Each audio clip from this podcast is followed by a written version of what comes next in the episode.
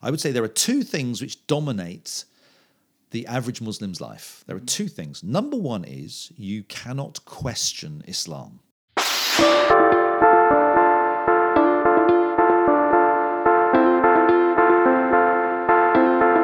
Hallo und herzlich willkommen zu Die Macht der Worte, der Podcast. Authentisch, praktisch, gut. Und jetzt viel Spaß mit der neuen Folge.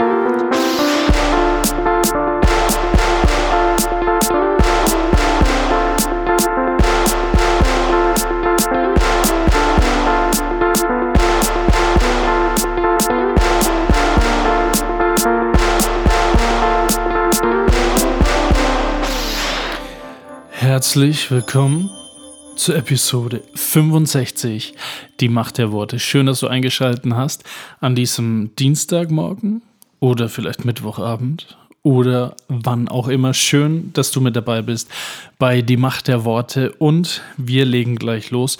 Interessante Zeiten gerade. Ich bin ja so ein kleiner Verschwörungstheoretiker. Wer mich auf Facebook oder Instagram geaddet hat, der sieht manche Verschwörungstheorien, die ich so einfach ungefiltert weiter poste und habe dafür schon öfter mal meinen Rüffel bekommen auf Facebook oder Instagram. Aber das Interessante, was ich heute mitbekommen habe, ist, dass Bill Gates, der Antichrist mit einem Zwinkerauge, äh, diesen Chip, ich weiß nicht, ob ihr davon gehört habt, einen Chip äh, quasi, äh, wie, wie, nennt man das?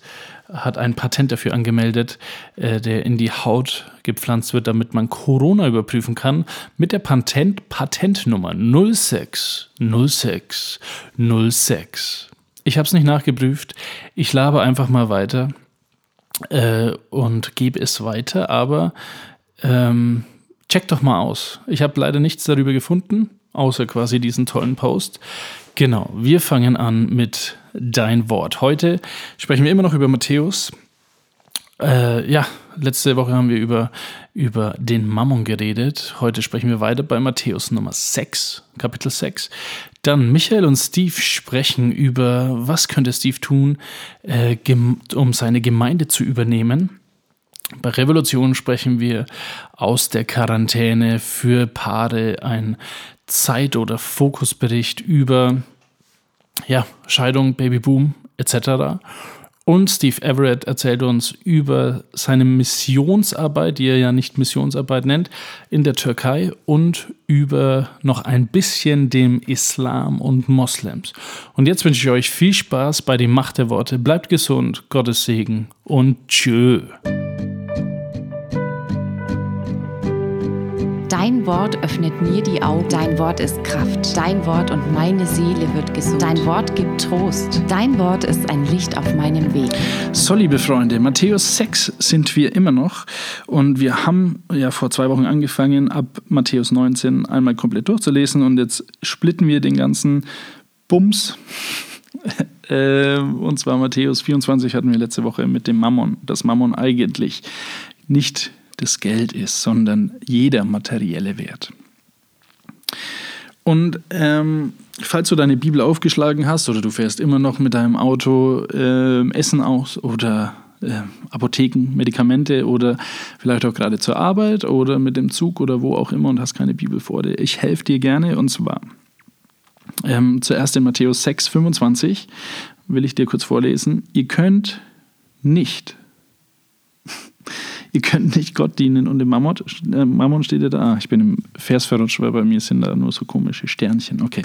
Aber trotzdem, 6,25. Deshalb sage ich euch, seid nicht besorgt für euer Leben. Was ihr esst und was ihr trinken sollt, bla bla bla. Okay. Merke dir, seid nicht besorgt. Matthäus 6, Vers 25. Dann Matthäus 6, Vers 31. Da steht nämlich, so seid nun nicht besorgt.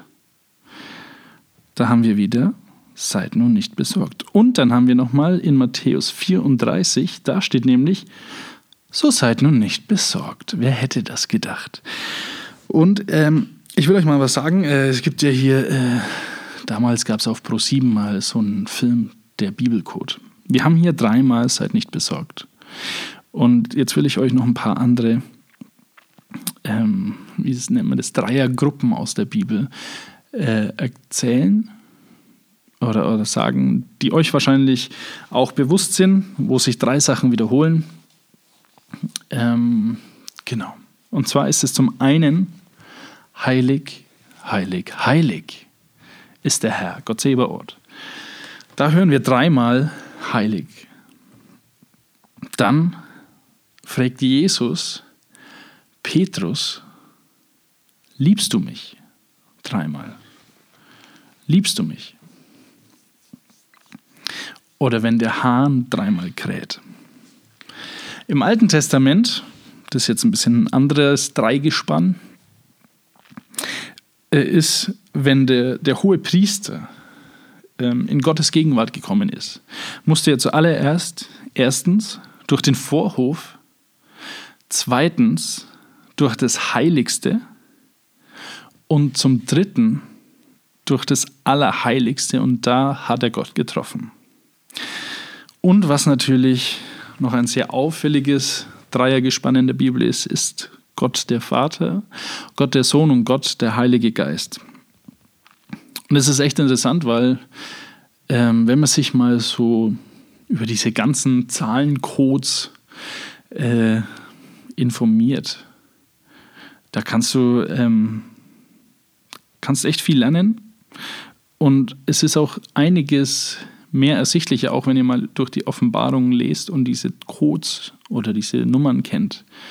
Ist es auch sehr interessant. Es gibt ja, ich habe gerade am Telefon mit jemandem gesprochen oder WhatsApp, äh, die Zahl, die, diesen, diesen Film 23. Und egal, wo der gute Jim Carrey hingeschaut hat, hat er irgendwie die Zahl 23 definiert. Ich habe in der ersten Episode ähm, dieser Reihe von Dein Wort, habe ich euch äh, kurz ein Video beschrieben, das mir ein Freund geschickt hat, wo wenn man Corona ähm, speziell berechnet, also diesen Namen oder diese Buchstaben, kommt man auf 666.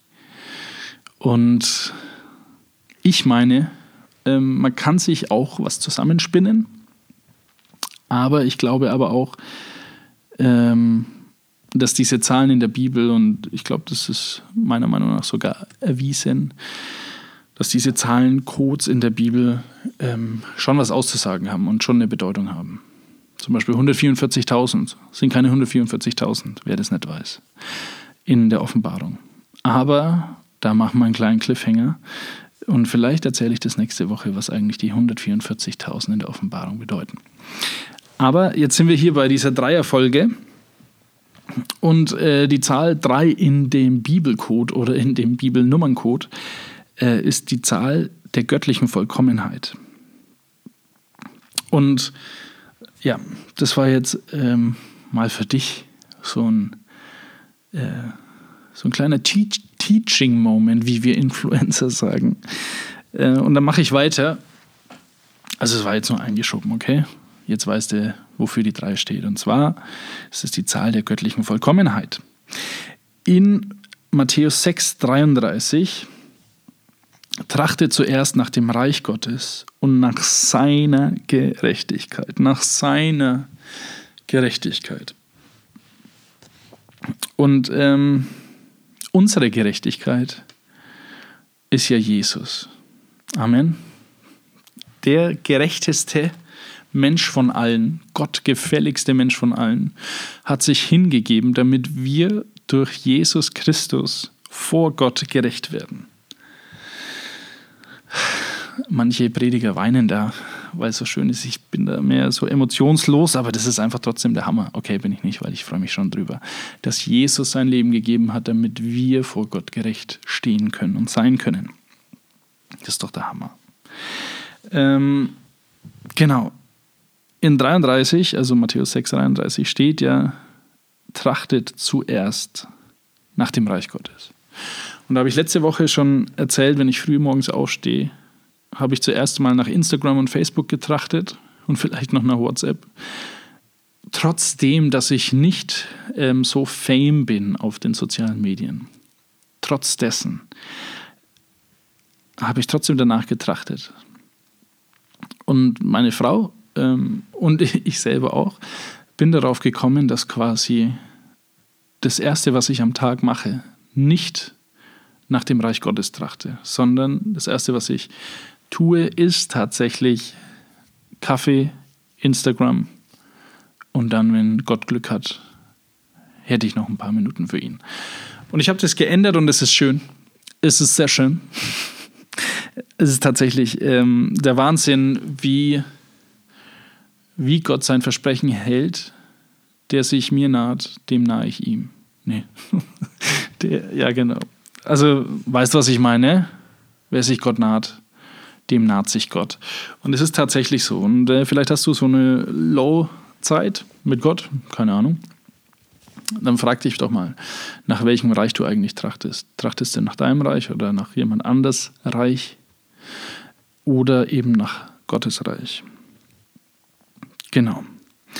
Und das ist wichtig, dass wir unser, unser Denken da ändern, weil wir werden natürlich oft, oft dazu ermutigt, äh, mein Wille geschehe und äh, wenn es mir gut geht, äh, geht es den anderen auch gut. Und ich denke erstmal an mich. Ich habe neulich einen Podcast gehört von irgendeinem pubertären Mädchen. Ich weiß nicht mehr, wie er heißt und ich würde ihn auch wahrscheinlich nicht erwähnen. Ähm, die war keine Christin und manchmal ähm, klicke ich mich so oder lade manche Podcasts runter, einfach so Interesse halber. Und da war mir schon der Titel so bescheuert, dass ich mir dachte, ich muss das mal anhören. Ich glaube, der Titel war äh, Jetzt denke ich erstmal an mich. Und das Mädchen hat quasi beschrieben, wie es ist, seitdem sie jetzt nur noch an sich denkt. Und früher wollte sie allen, allen das Recht machen. Und ich meine natürlich, dass sie wahrscheinlich immer noch allen das Recht machen will. Ähm, aber jetzt halt irgendwie ein bisschen anders Recht. Ja. Und was auch in christlichen Kreisen gepredigt wird, ist, ähm, dass man äh, erst sich selber lieben muss, bevor man andere lieben kann.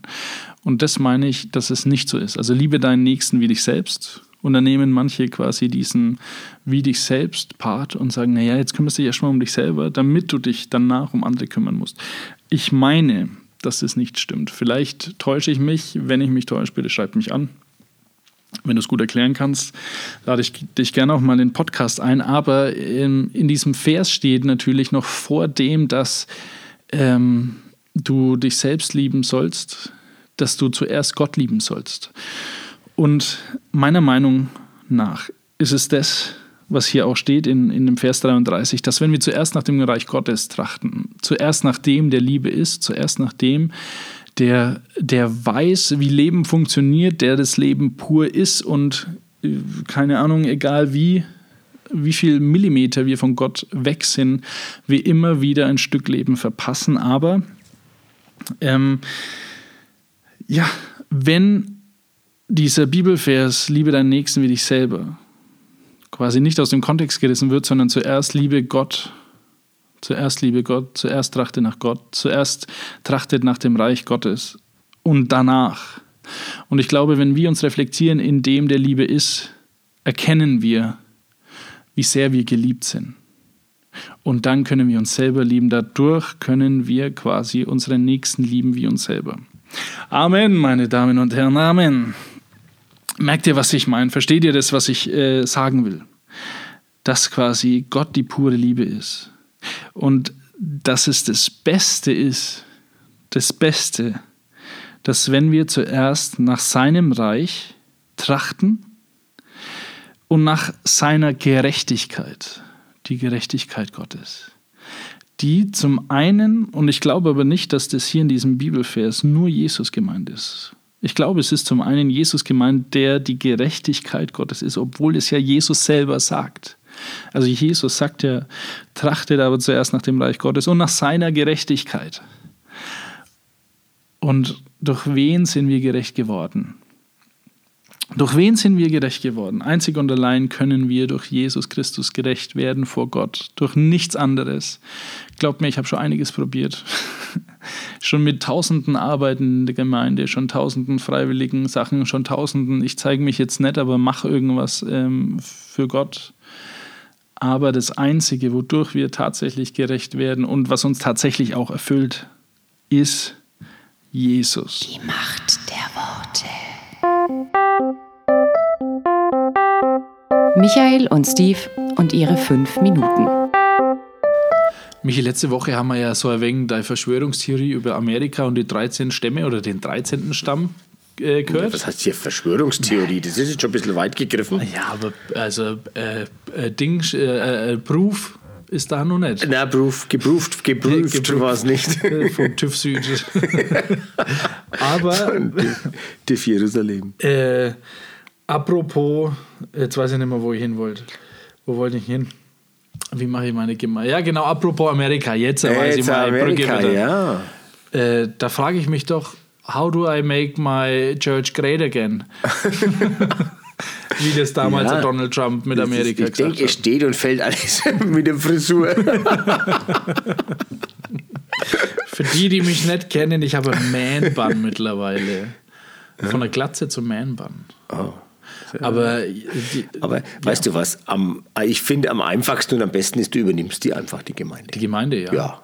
Dann kannst du so machen, wie du willst. Und du, du ich denke, wenn man es verändern will, dann denkt man doch auch, dass so, wie man es machen will, das Beste ist. Ja, und alles ja- andere ja. vorher falsch. Muss auch auf Gott nicht hören, weil man weiß ja quasi, man hat doch den Proof, TÜV Süd. Einmal Ruf, immer Ruf. das ist so. Ja, da hast du äh, ein paar Tipps, ne? wie ich ja aus der Bibelschule nämlich gekommen bin. Äh, da haben sie mir in der Bibelschule noch gesagt, versuch ja nicht jetzt da alles zu verändern in Ja, deiner was war Gemeinde. das? Das war so eine Schwächlingsbibelschule. komm, komm. Da haben sie es konvertiert in die andere Ah, Richtung. da. So schwach war die Bibelschule.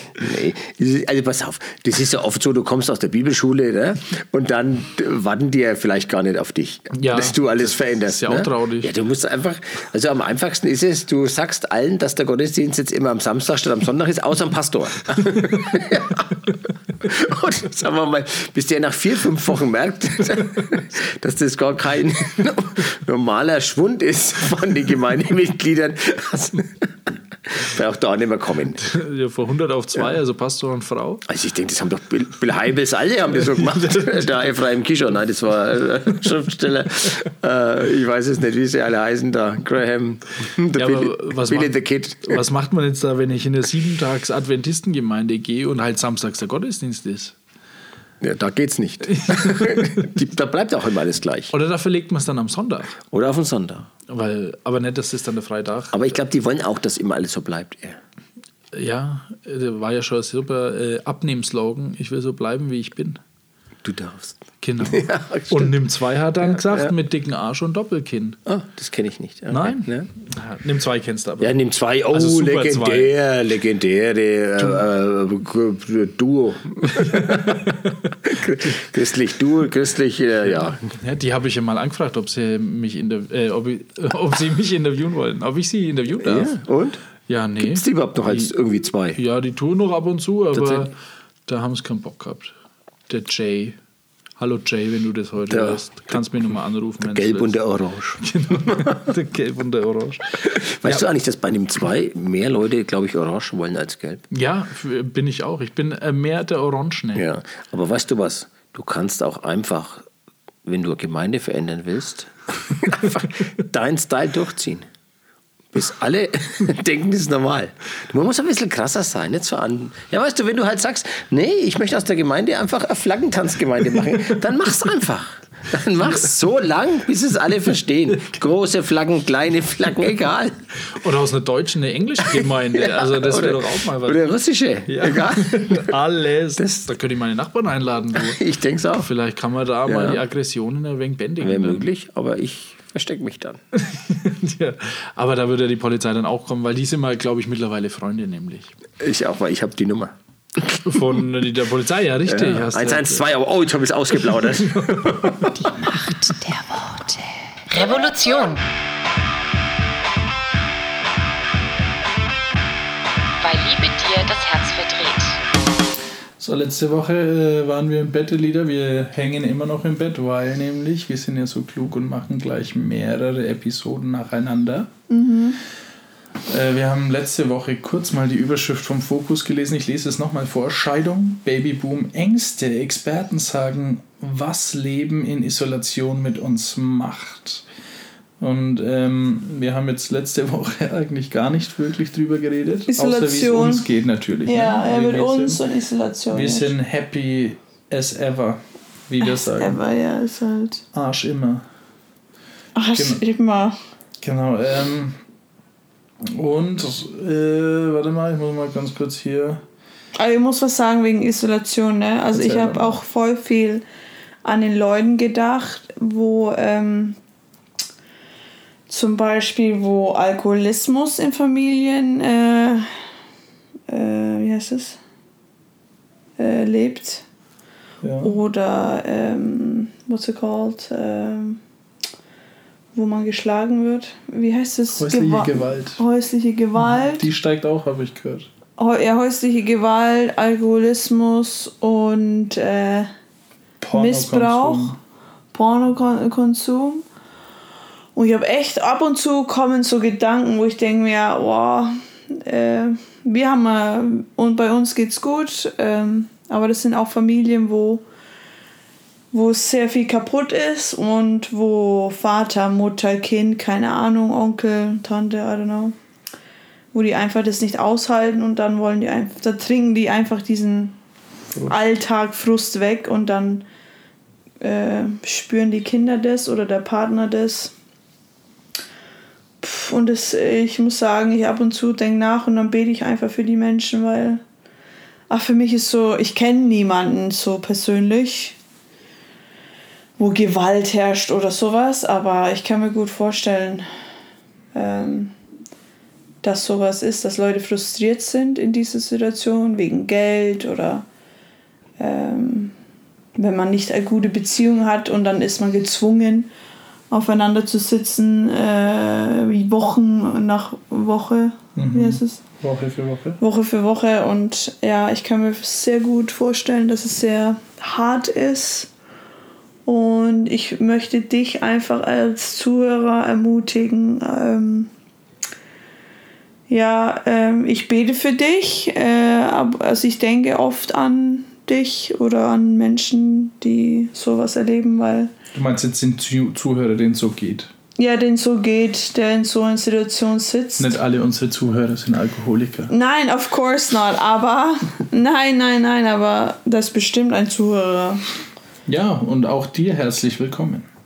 Aber ja, und du bist da nicht alleine und ich weiß, man fühlt sich voll alleine und man fühlt, Gott ist voll weit weg und ich denke auch, oh, das ist so unfair. Man ist in so einer Situation, man betet zu Gott und deine Situation verändert sich einfach gar nicht und pff, ich, äh, ja, das Einzige, was ich mache für dich oder für die Leute, ist beten und äh, ich möchte dich auch ermutigen, also nicht aufgeben, nicht die Hoffnung aufgeben und äh, einfach diesen Glaubensschritt im Gebet gehen und auch für den Mensch, der dich böse tut, äh, dass Gott ihn einfach oder sie, ihr begegnet. Ist nicht einfach, ich weiß, aber ich denke oft an die Menschen in dieser Zeit, muss ich sagen. Amen dazu. Okay, jetzt das, Das- war's. das Das war jetzt kurz auf mein Herzen. Die Mutter Teresa raushängen lassen. Okay, äh, eine Unterüberschrift von dem Fokus-Artikel heißt: äh, Experten vermuten, Scheidungs Scheidungsrate wird in den Keller gehen. Und zwar ähm, sagen die da, Paare können angesichts der Lage ebenfalls über sich hinauswachsen. Ist Milek überzeugt? Keine Ahnung, wer der Milek ist. Äh, kleine Streits fallen hinten runter. Also doch kein Lagerkoller. Milek vermutet, dass die Scheidungsrate in den Keller geht. In einer ökonomischen Krise, in Unsicherheit hält man zusammen. Wer das Tal nicht überwinde, verschiebe die Scheidung auf später. Anders sieht es Julia Scharnhorst, Vizepräsidentin des Berufsverbands Deutscher Psychologinnen und Psychologen. In solchen Zeiten besteht definitiv eine höhere Trennungsgefahr. Das kenne man von Weihnachten. Wenn man so viel Zeit miteinander verbringt, falle zum Beispiel schneller auf, wenn die Werte nicht zueinander passen. Also da frage ich mal, und das wollte ich eigentlich mit dir besprechen, aber ähm, wir haben dann das gemacht. Wenn die Werte nicht zusammenpassen, das heißt jetzt, der Milek ist mehr der Positive und die andere ist mehr halt die Negative, ne? Die sagt äh, alles Kacke, wobei die halt auch Psychologin ist. Und wenn die Werte einem auffallen, dass sie nicht zusammenpassen, da können wir doch jetzt noch die restlichen zehn Minuten verbringen, mit darüber zu reden, wenn man datet und sich kennenlernt. Wie viel Zeit braucht man denn da, ähm, bis man bis man weiß, wie, wie, wie der andere tickt? Ja. Weil wir haben gerade einen guten Freund bei uns, der schon fortgeschrittenes Alter, würde ich jetzt mal sagen, noch unter 30 ist, aber halt schon über 16. Dass wir schön die Spanne. Und der hat jetzt eine, äh, glaube ich, eine Freundin, ne? Ja, wer? Ja. Und der ist, wir nennen den Namen nicht, der Lieder. Ich sage Nee, jetzt nur, schon. dass du nicht Ich den Namen schon. erwähnst. Äh, und der ist innerhalb von zwei Wochen mit der zusammengekommen. Haben sich auf einer Partnerbörse kennengelernt. Ja.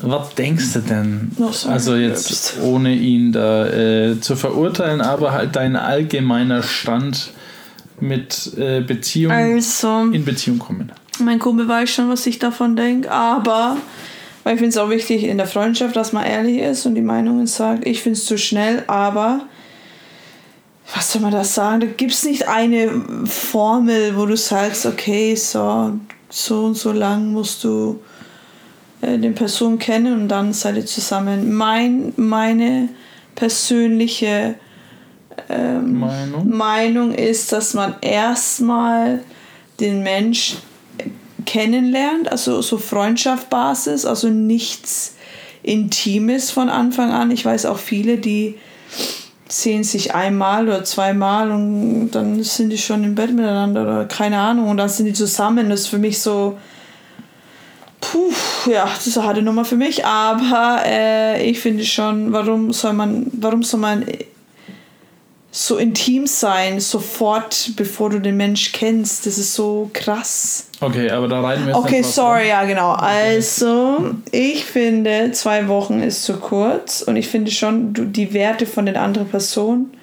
Es kommt drauf an, ne? die zwei Wochen, wie intensiv hat, hat man sich miteinander äh, getroffen. Es ist alles nur virtuell, weil ich finde auch virtuell und im Echt ist anders. Du kannst so viele schöne Scha Sachen schreiben. Aber dann, wenn du den Person siehst, oder keine Ahnung, du schreibst das, was der andere Person hören willst, oder du sagst das, was der andere Person hören willst. Ja, man ist ein bisschen unehrlich. Oder wie heißt das? Man tut, man macht sich so auf mega schön am Anfang. Weißt du, was ich meine? Mhm. Ein Fake-Profil erstellen ein bisschen. Nicht also, fake, nein, aber du nicht- erzählst nur die guten Sachen natürlich und Ja, man bräuchte quasi bei den Dates äh, so drei, vier Extremsituationen, ähm, wo man quasi dann den Charakter ein bisschen sieht. Wie zum Beispiel, sagen wir mal, All You Can Eat und du äh, bist gerade beim fünften Teller und dann schaust du, wie die Frau halt reagiert. redest du von Erfahrung jetzt? Ja, tatsächlich. Ähm, ja, dass man halt quasi, wenn man einen sechsten Teller holt, dass man dann Schon auch viele Teller. naja, also dass man dann halt schaut, akzeptiert jetzt selbst den Zehnten noch und sagt nichts oder so. Das ist natürlich nur für adipöse Menschen wie mich. Da gibt es noch diese 100 Fragen da. ah ja, stimmt, wo man sich gleich drin verliebt oder was? Ja, weil da gibt es so diese ernste Fragen dann auch. Ich weiß gar nicht mehr, wie, ob das richtig. Ja, aber man müsste eigentlich so Extremsituationen bilden. Also weil wenn quasi diese Psychologin sagt, in ähm, Quarantäne oder aufeinander sitzen, ähm, zeigt die wahren Werte. Hast du neue Werte von mir kennengelernt, seitdem wir hier ein bisschen mehr aufeinander sitzen? Neue Werte? Also wo du dir sagst, oh, so Nee. Aber ich finde so, wenn man ein Kind hat, kommen da schon neue Sachen dazu. schon, ich bin viel lieber als äh, vorher, oder? Lieber?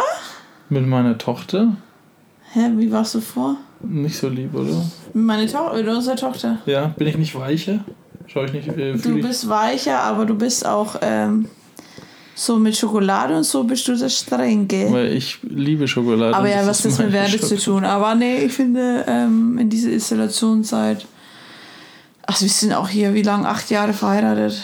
Ja, das ist ja quasi fast schon die, eine, Ewi eine halbe Ewigkeit fühlt sich das Nee, an. aber. Nee, ich finde nicht, dass ich neue Werte oder irgendwas Neues an mir kennengelernt habe. In dieser Isolationszeit. Ich finde auch, das ist halt, äh, ich weiß ja nicht, wie lange die Leute dann verheiratet sind, die sich wieder scheiden lassen, aber dann hast du halt die Person vorher nicht richtig gekannt. Oder es sind so Leute, die sind voll lang verheiratet und haben so voll viel Fokus auf Kinder, auf Arbeit, dass die sich äh, verloren haben irgendwie auf dem Weg und dann sitzt man voll lang zusammen und dann, hä, bist du so drauf? Hä, wusste ich gar nicht. Echt? Vielleicht, Ja. Also, dass man einfach das Fokus ist weg vom Partner für zehn Jahre oder fünf Jahre, keine Ahnung. ja. Der Partner ist einfach selbstverständlich da, ist deine finanzielle Stütze. Stütze und für die Kinder, aber für dich ist halt so nur ein, ein Mitbewohner. Keine Ahnung. Ja, Sex ist schon auch wichtig, ne? Also gerade in Quarantäne. Sex. Ja, da kommen wir aber nächste Woche drüber hier mit Babyboom. Da lesen wir dann nächste Überschrift. Genau, dann lassen wir hier einfach mal sein. Falls euch die Qualität des Tones äh, nicht gefallen hat, äh, die wird sich wieder ähm, zum übernächsten Podcast äh, verbessern, weil wir gerade im Bett liegen, weil du, Elida, äh, bis gestern einen Halbmarathon gelaufen in der achten, im achten Monat. Und dann hast du gemerkt, äh, ist doch nicht so ganz gesund, ne? Genau. Die Macht der Worte. Aus der Sicht, aus, aus der Sicht, Aus der Sicht und mit den Worten von aus der Sicht und mit den Worten von Steve Everett this uh, upcoming, no, this coming week, this time with us. Um, welcome here. Thank you. Good to be. So, we had uh, two weeks ago, you told us about your testimony, which you said it was the 10 minutes testimony. Prepare your testimony. and and uh, last week we had a bit about the the word mission, which you don't like, but you rather say going to the nations. And we had a bit of marriage counseling or advice, which was very good. Now you are uh, in Turkey. Um, so I want to know a bit about Islam. Wow. Well, uh, we always need to start with the Word of God. And as I mentioned earlier, uh, the global command is. Yeah, we just like to refresh people's memory. You know, Jesus had a training program for his disciples. Let's say the 12. You could say maybe the three special ones disciples, then the 12 disciples, then the 120. Uh, and so he chose the 12 and he gave them a, his training program. And he showed them about the kingdom of God. Uh, and he showed them uh, that life in the kingdom is quite different and maybe radical to the culture they were in. He broke lots of cultural rules, did Jesus, and he Yeah. encouraged his disciples to do the same. So, and he was he was he was modeling his his intense relationship through the power of the Holy Spirit with his Father. And so they were watching this, they were experiencing this. This is a good way of learning life, is living it with someone in that closeness. So we see this training program, a three year training course by Jesus Christ. So what's the point at the end of it? Well, the point of the end of it, his final command, as I alluded to earlier, is we go out to all the nations. Mm-hmm. It's a huge command. Mm-hmm. It's like wherever if you, look at the Greek, especially in the Mark, uh, Mark 16, 15, it says, go out to preach the gospel to all creation. Mm-hmm. Not to every people, but all creation. And the word creation, cosmos, means every bit of rock that sticks out from the sea. This is a big command. So we took this seriously and we went out and, and for many listen, we did not quickly jump into serving the Lord amongst the unreached or the, the 1040 window. We took decades actually to filter all this information and say, Lord, well, how do you see the world? Where do you see the priorities? What what part do we play in it? So when uh, for ourselves, uh, this is our, my testimony and my wife's testimony, uh, and we have many things to learn, many little helpful things. But the two questions that I think are most important when you're thinking about the rest of your life and thinking about the global command, there are two questions which uh, I think um, really we should focus on. The first question is where. Ask yourself where in the world is, are the greatest needs, and all this needs to be processed and. found- uh, uh, and, and the second question is when you get a, a rough idea of where, then the question, next question is when. Because timing is important too. Yeah. I would say the first question is where, and that needs a little bit of research, a little bit of information. I can recommend, I know it's in German, the book Operation World, which lists every country in the world from a practical and spiritual point of view, a little summary, and gives real good information to pray over to find out every country in the world. If you use it every day, uh, you will get an idea of what's going on. And the, the Holy Spirit will show you what region maybe you should be drawn to. Um, people say to me, "Oh, but Steve, I haven't been called to go out Yeah. as a worker." We hear this a lot, and I say, "I'm sorry, my friend. I'm afraid that's not very biblical, because if you're a follower of Jesus, you have already been called. Yeah. Two thousand years ago, Jesus gave the call to every disciple. Yeah. In fact." I would reverse the question and say, Have you been called to stay where you are? Have you been specifically told, mm-hmm. No, I want you to stay in the Faroes. I want you to stay in Germany. I want you to stay in England? Because I think the default setting mm-hmm. is actually to plan to go. Mm-hmm. Okay.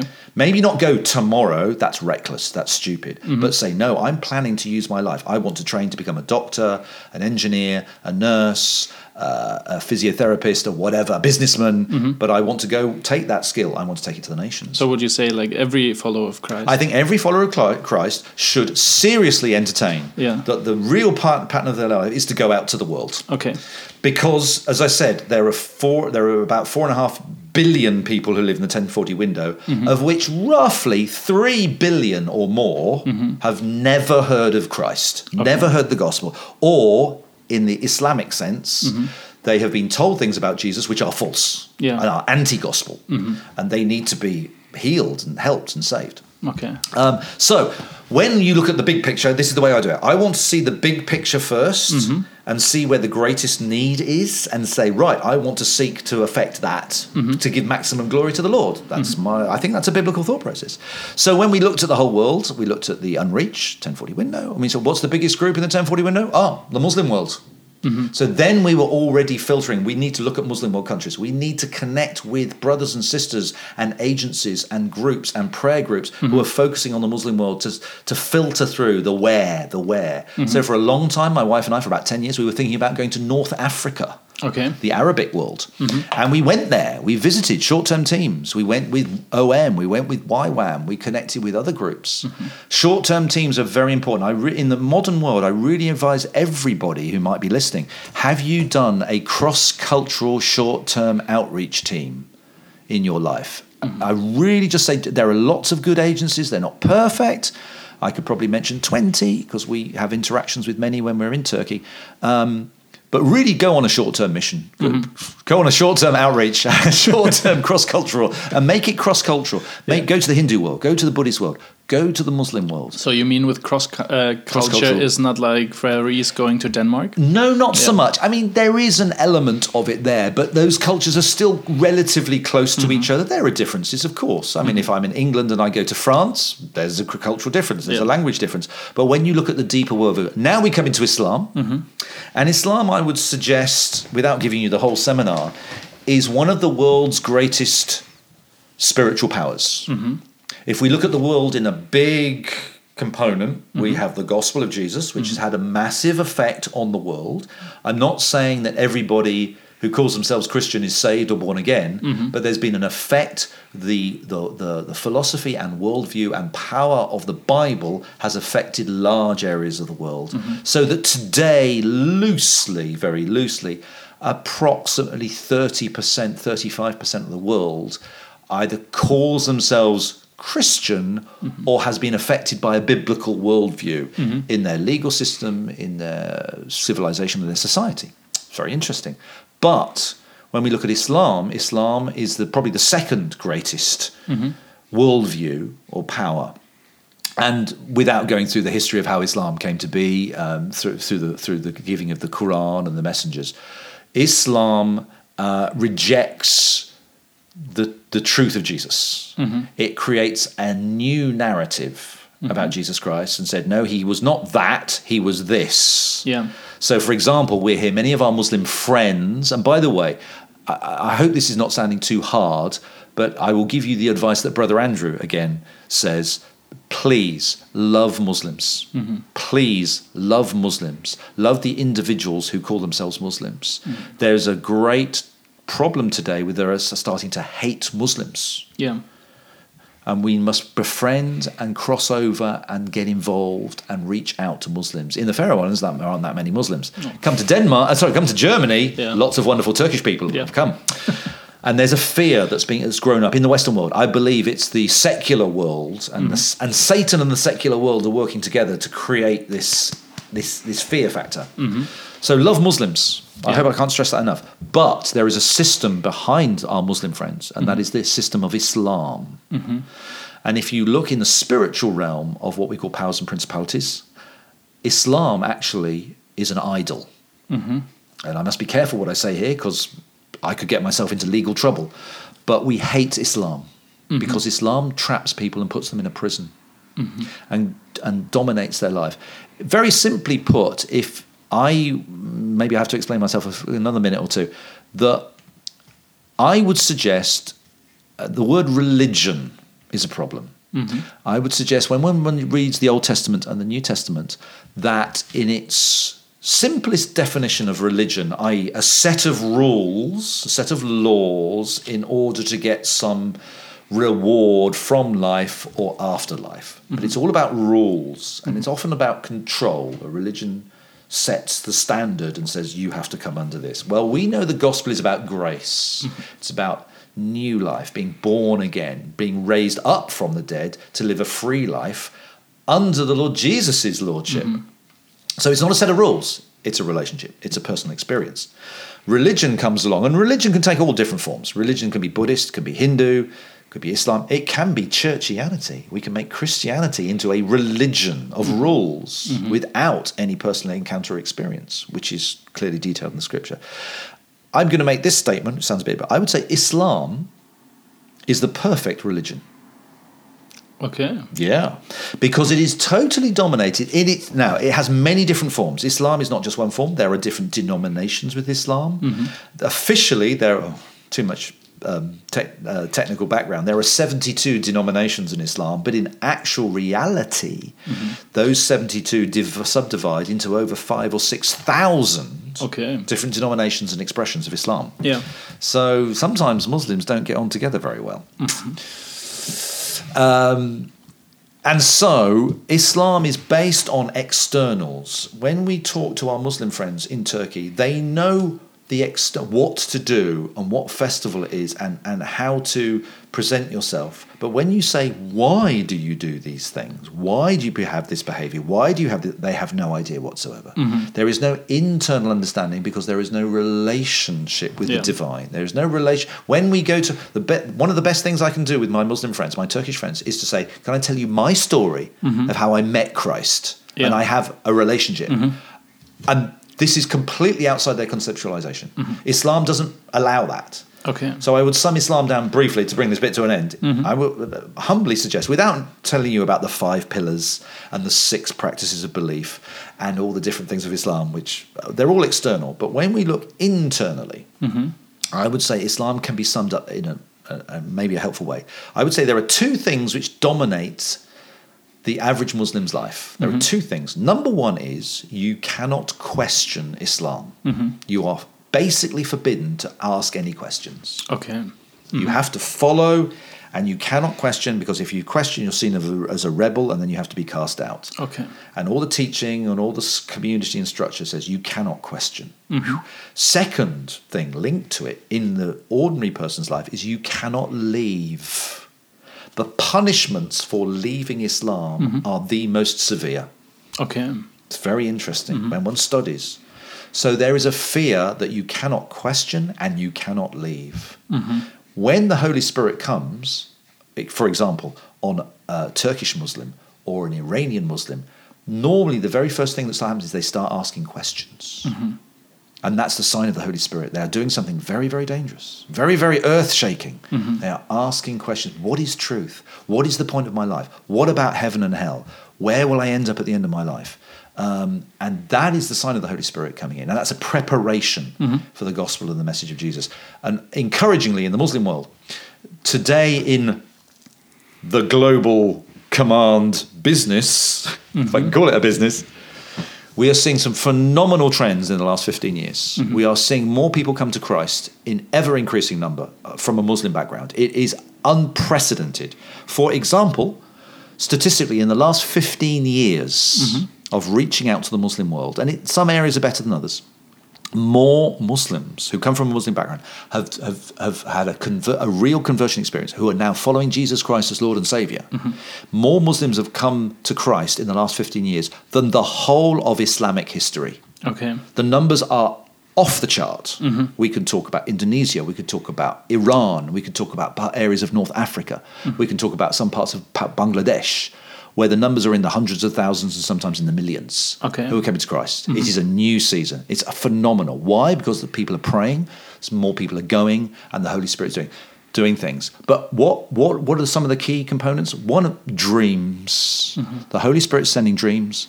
Muslims in the Muslim world are having these dreams. They're dreaming of the man in white. Mm-hmm. They're dreaming of someone who gives life. They're having powerful dreams, shaking dreams. Uh, when we meet with our Muslim friends, one of the things we say is, "Tell, are you having any good dreams recently?" That's an evangelistic strategy. Okay. Tell us your dreams. Okay. In the West, that's crazy. Yeah.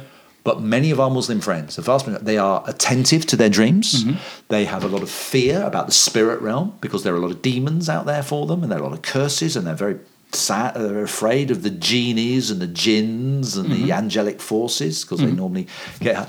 The Creator to them is very distant. Okay. Allah, the Creator, Yeah. is a long way away. You never talk to Allah.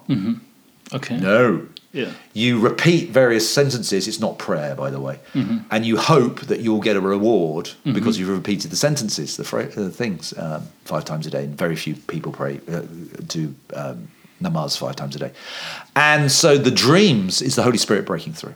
Okay. We talk, we have conversations about heaven and hell. Mm-hmm. Ask Muslim friends if you have any Muslim friends. If you haven't got any Muslim friends, why haven't you? Go out there and meet some Muslim friends. Yeah. And go with someone else. Go go with two, two or three of you together. Don't go mm-hmm. on your own.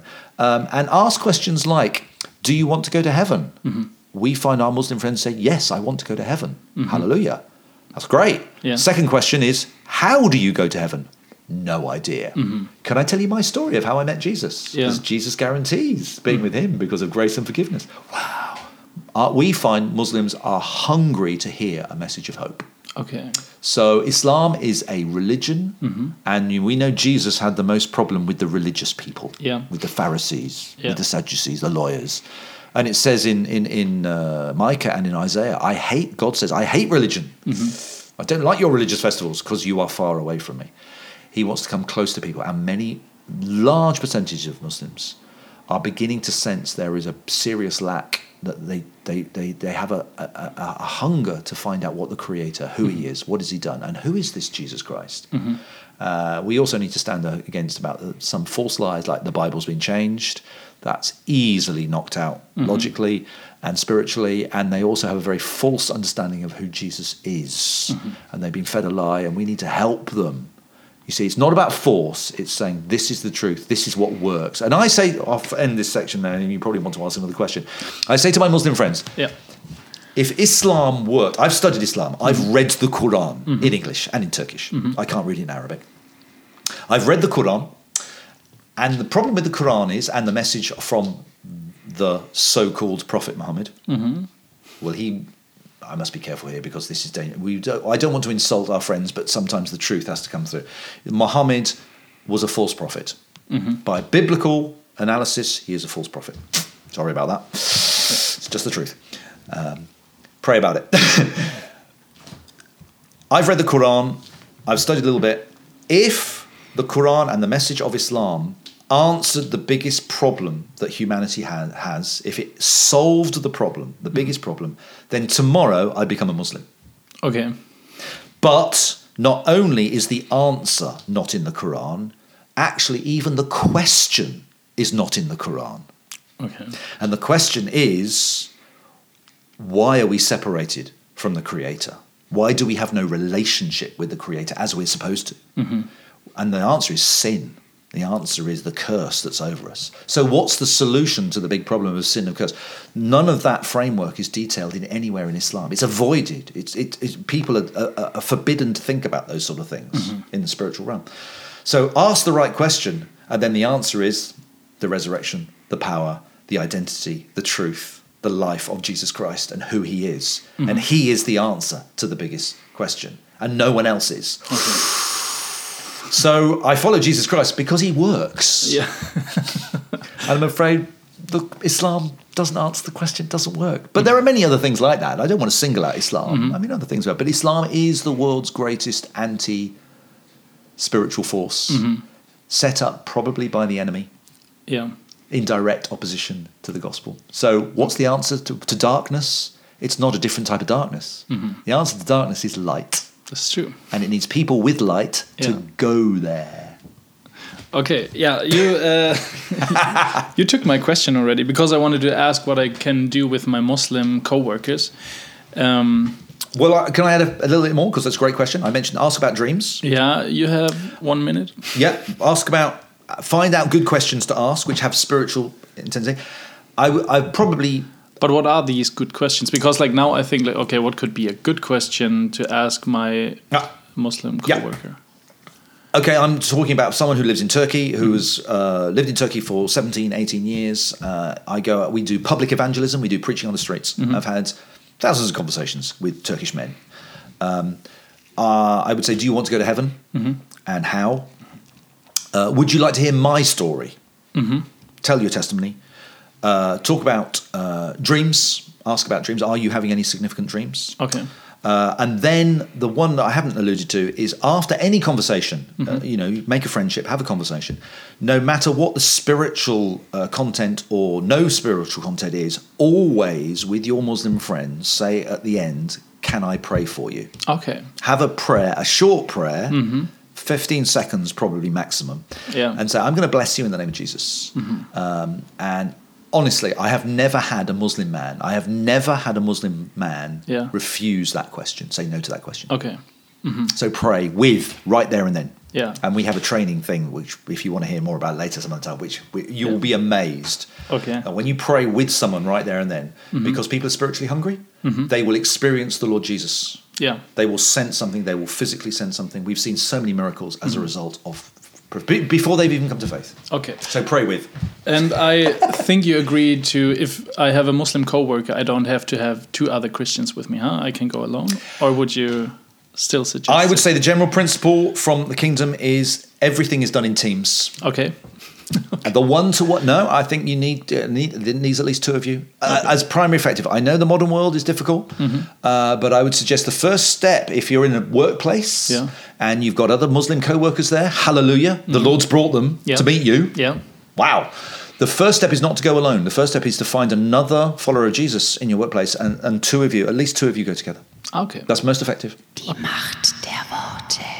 Vielen Dank fürs Zuhören. Folge uns auf Instagram, Spotify, YouTube und Facebook.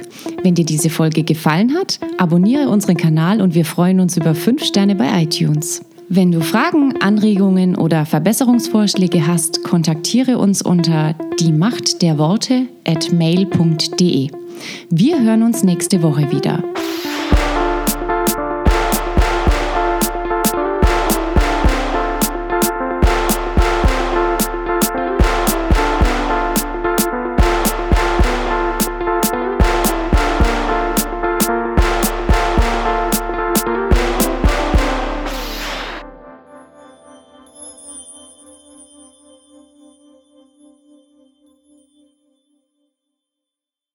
Actual fact, it is a crime in Turkey to prevent someone from presenting their faith.